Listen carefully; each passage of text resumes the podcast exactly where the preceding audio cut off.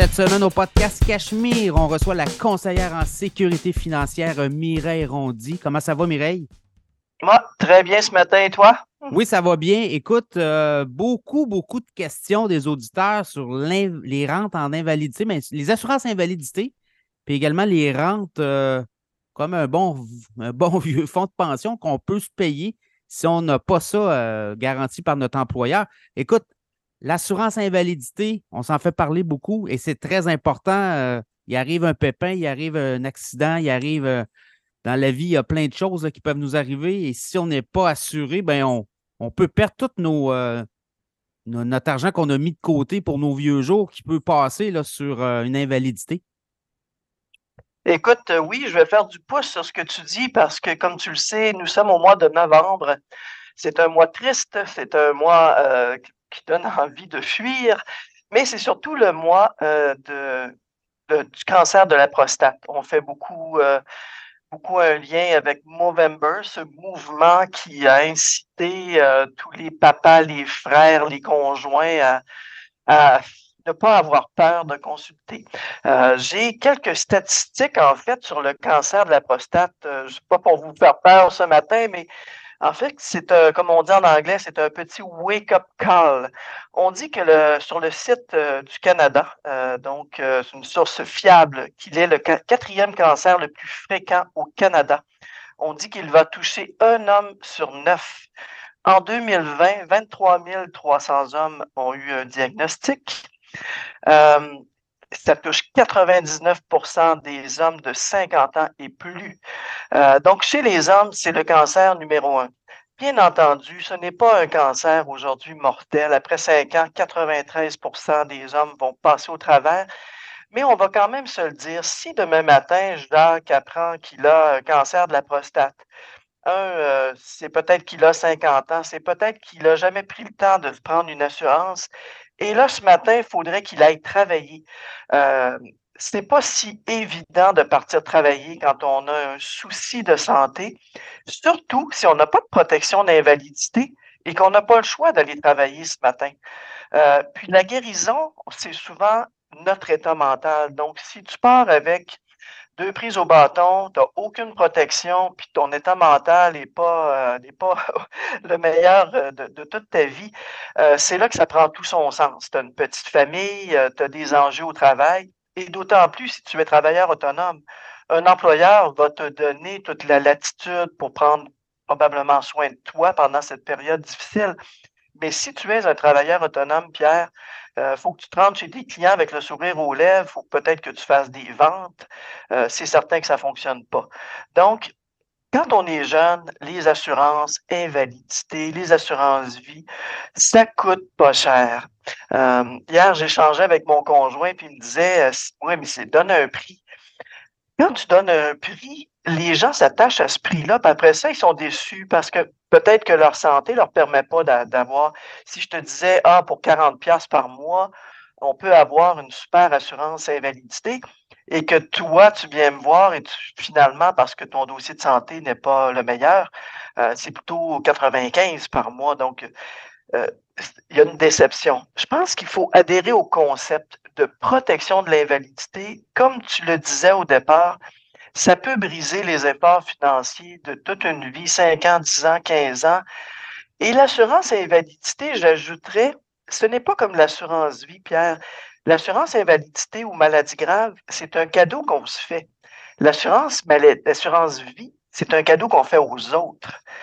Donc, à quelque part, si moi j'ai envie de me faire un beau cadeau ce matin, c'est de protéger mes revenus futurs, protéger ma quiétude mentale et de faire cet exercice-là, de, rencontrer mon conseiller, et si je n'en ai pas, d'en trouver un au plus vite, parce que les conseillers, comme toutes les catégories d'employés, il y en a de moins en moins.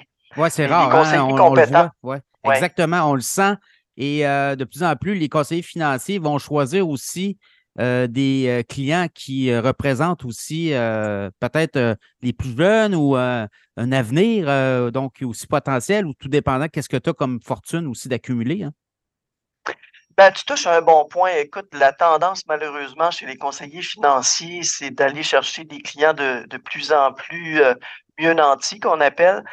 Donc, malheureusement, il se crée un écart actuellement entre, je vais prendre l'exemple des riches et des pauvres. Euh, il se creuse un écart parce qu'un conseiller financier ne peut pas servir 1000 personnes dans l'année. Donc, le conseiller financier va commencer par bien servir sa clientèle. Et moi, je souhaite à tout le monde d'avoir un conseiller qui peut faire et l'assurance et le placement parce que si je suis un conseiller en assurance, euh, je vais essayer de prendre la plus grosse part du budget pour protéger le client. Si je suis un conseiller en placement, je vais essayer de garder le plus d'argent possible en cotisation du client. Si je fais les deux côtés, moi, je fais les deux côtés.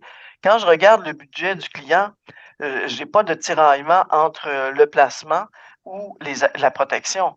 En fait, le planificateur financier va toujours prioriser la protection du client. Si un client me donne 500 dollars par mois de REER euh, ou de CELI ou peu importe, et qu'il a besoin d'une protection de 150 dollars par mois pour protéger euh, toute sa structure de patrimoine, je ne me pose pas la question, on va réduire le montant qui était alloué au placement. C'est automatique parce que le plus important, c'est vraiment de protéger la structure financière. Et là, ben, ça devient important. Dans le cas de l'invalidité cancer, si les gens prennent euh, la décision trop tard, une fois que tu as, développé la maladie, il est trop tard, les assurances ne veulent pas nécessairement embarquer dans ce cas-là. Donc, c'est vraiment de la prévention à long terme. Hein? Il faut le faire en prévention. Écoute, on, fait souvent la, comparaison. Moi, je paie des assurances automobiles, j'imagine que toi aussi. Combien d'accidents avons-nous eu depuis 15 ans? Euh, on ne se pose pas la question, on assure notre maison. Les assurances montent à chaque année et pourtant, moi, je n'ai jamais rien réclamé depuis 20 ans sur ma maison. Pour des biens qui valent 3, 4, 500 000 peut-être, mais si je gagne 50 000 par année, au bout de 20 ans, c'est un million que je protège. On ne fait pas cette équation-là de dire combien je vais gagner dans ma vie de travail puis je protège une voiture qui vaut 60 000 en les yeux fermés. Je ne protège pas un revenu d'un million, 1,5 million. Ça semble un gros chiffre, mais 50 000 par année sur 30 ans, c'est 1,5 million. On va dire moins les impôts. Mais c'est quand même, il, faut avoir ce réflexe-là. le, premier déboursé que tu fais avec ta paye, c'est ta protection. Assurance vie, assurance maladie, euh, assurance invalidité. Euh, et c'est un conseiller qui va faire la part des choses avec toi pour savoir à quel endroit on alloue le budget. Et ensuite, on va faire du placement. Oui, d'autant plus que les dollars économisés coûtent très cher. On a déjà payé de l'impôt dessus. Et là, en, bout de ligne, s'il faut aller chercher 50, 60, 100 000 dollars de nos économies pour passer au travers d'une maladie qui peut être longue en traitement, physiquement, euh, mentalement, euh, on, vient de, on vient de jeter à terre nos économies d'une vie pour euh, avoir pas été, euh, pas, avoir vu venir le train, c'est-à-dire avoir une, prévention, c'est-à-dire une assurance invalidité qui va nous couvrir en cas de pépin. Oui, oui, écoute, c'est la base de la planification financière. Le, premier étage qu'on doit franchir, c'est la protection. Notre protection et ensuite la protection de nos proches. C'est évidemment si on a un enfant, un conjoint, une conjointe et après, on entreprend le reste. Évidemment, tout ça, c'est une question de conscientisation. J'ai le cas d'un client qui, à un moment donné, est refusé aux assurances parce qu'il fait de la pression.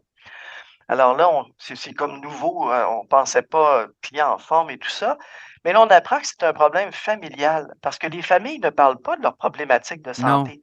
Donc, si ton papa, ta maman ont des enjeux de santé puis qu'ils n'ont jamais abordé ça avec toi, ben, au moment d'une première euh, demande pour euh, te faire assurer, ben, finalement, on peut découvrir dans ton sang ou par ta pression que, oups, tu es peut-être moins admissible qu'on pensait.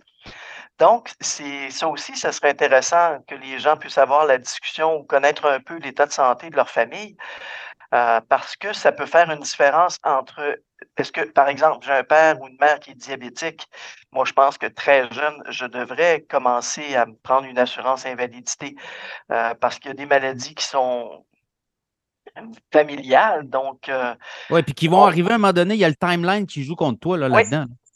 Tout à fait. Donc, plus tu es jeune, moins la prime est élevée. Puis après ça, on met ça en arrière et on avance. Plus on attend, plus ça devient onéreux, puis plus le risque de se faire refuser est grand. Voilà. Écoute, tu voulais nous parler des rentes. Les rentes, pour euh, les gens qui nous écoutent, ça peut être euh, une option très intéressante si on n'a pas un fonds de pension garanti par un employeur. Et là, de moins en moins, il y en a des fonds de pension. Là, et ça fait en sorte que tu t'achètes une rente. Donc, tu t'achètes ni plus ni moins un fonds de pension pour tes vieux jours. En fait, tu t'achètes une paix d'esprit où on dit des fois que c'est comme un pari contre la longévité, la rente. La rente, euh, que tu vives jusqu'à 95, 100, 103 ans, elle va toujours être payée. Donc, euh, c'est sûr que c'est un produit peut-être qui est plus, euh, je dirais, plus en ligne avec une personne qui est anxieuse, parce que ça demeure un revenu garanti pour la vie.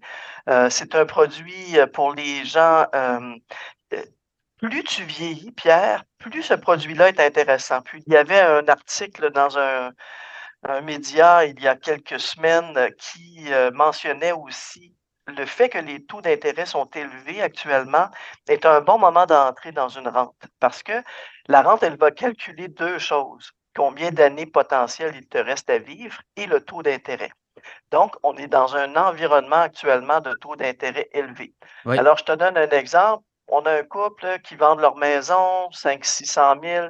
Ils n'ont pas de descendants. Il faut, comprendre que la rente, elle est généralement plus avantageuse au niveau fiscal pour de l'argent non enregistré. Donc, un cas de vente de maison pourrait être un excellent exemple. Et on va dire que notre couple n'a pas d'enfant, donc pas d'héritier potentiel. Quand tu prends ton 500 000 et que tu le donnes à la compagnie d'assurance, tu ne l'as plus, ton 500 000. Par contre, comme un fonds de pension, tu vas avoir un revenu à vie. Et là, tu peux choisir toutes sortes d'options. Tu peux demander euh, une indexation. Euh, tu pourrais demander une réversibilité au conjoint. Tu peux demander aussi une période de garantie parce que si tu n'as pas de période de garantie, le mardi, tu prends ta rente, le mercredi, tu décèdes, c'est la compagnie d'assurance qui a gagné. Si au contraire, tu vis jusqu'à 103 ans, c'est la compagnie d'assurance qui a perdu. Donc, ça peut être un ajout très intéressant au placement conventionnel. Euh, pour euh, un couple qui est passé 60 ans. donc, c'est à considérer encore là faut avoir un conseiller qui connaît le produit. Oui, hein, c'est ça. Hein. Tu te Ouais, tu te lances pas là-dedans les yeux fermés. Là. Ça te prend quelqu'un qui va t'aider, qui va manœuvrer puis qui va te donner du conseil aussi. Oui, puis euh, c'est sûr qu'encore là, je vais dire que si je suis un conseiller en placement, je veux avoir le 500 000 pour le placer. Si mon client veut une rente, je perds l'occasion de placer le 500 000, donc c'est des revenus futurs que je n'ai pas. C'est pour ça que c'est important d'avoir un conseiller qui peut faire les deux côtés de l'équation. Euh, parce que la rente est un produit d'assurance. On doit être un conseiller, un représentant en sécurité un conseiller en sécurité financière, euh, pardon, euh, pour proposer une rente. Donc, si j'ai les deux chapeaux, je travaille toujours pour le bien de mon client. pour moi, que le 500 000 atterrisse du côté du placement ou du côté de la rente, ben, l'important, c'est le bien-être du client. Peux-tu me donner un exemple récent où tu as vu, tu as travaillé avec des clients, puis ça a bien fonctionné, à tout le moins? Euh, on ne le sait pas, la longévité, on peut jouer euh, pour ou contre, tout dépendant, mais ça, a été un cas euh, heureux pour, pour des clients qui ont pris une rente puis qui ont dit ben écoute, c'est un produit qui nous intéresse, puis toi, tu as fait l'équation, tu as dit ben, je pense que pour vous, là, c'est un produit intéressant dans le contexte actuel. Ben, en fait, j'ai fait plein de simulations dans les derniers mois parce qu'il y avait, comme je te dis, cette bonne conjoncture de hausse de taux d'intérêt. Et souvent, ce que moi, je recommandais aux clients, c'est de dire, écoutez, vous avez 60 ans, par exemple, euh, prenons une tranche de 100 000.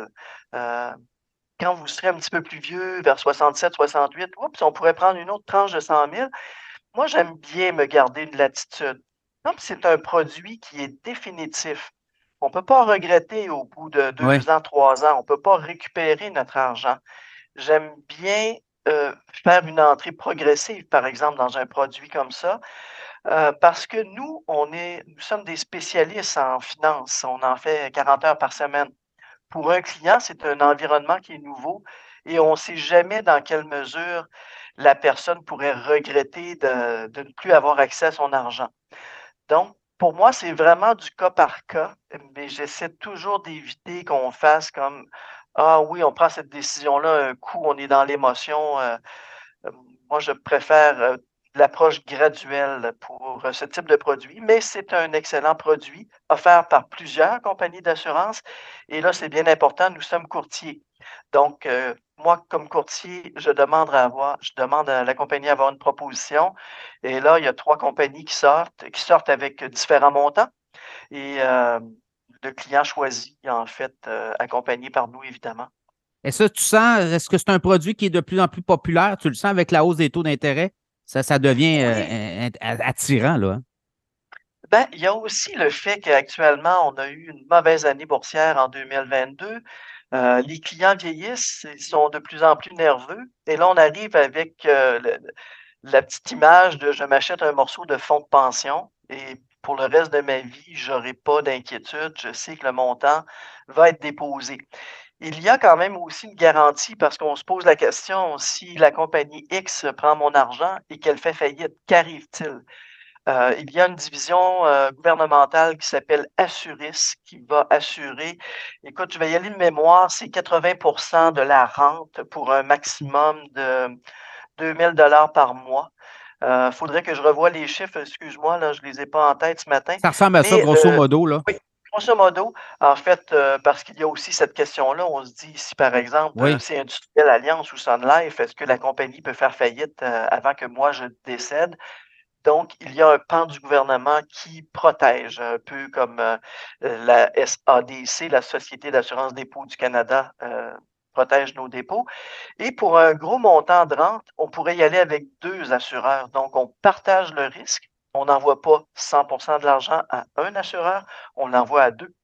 Donc, à ce moment-là, encore là, on cherche une, paix d'esprit en se disant je n'ai pas mis tous mes œufs dans le même panier, le fameux adage. Oui, et d'où l'importance de travailler avec son conseiller en sécurité financière. Mireille, si les gens veulent te rejoindre, les plateformes, les numéros de téléphone où on peut te parler? Toujours le plus facile sur mon cellulaire, le 418-261-2851. Et euh, tu as le site web, hein, je pense, euh, mireillerondi.com aussi. Oui. Aussi. Donc, c'est une, porte d'entrée. Mireille Rondi, merci beaucoup. On se reparle bientôt. Salut. Merci à toi. Bon mois de la prostate. Oui. Salut.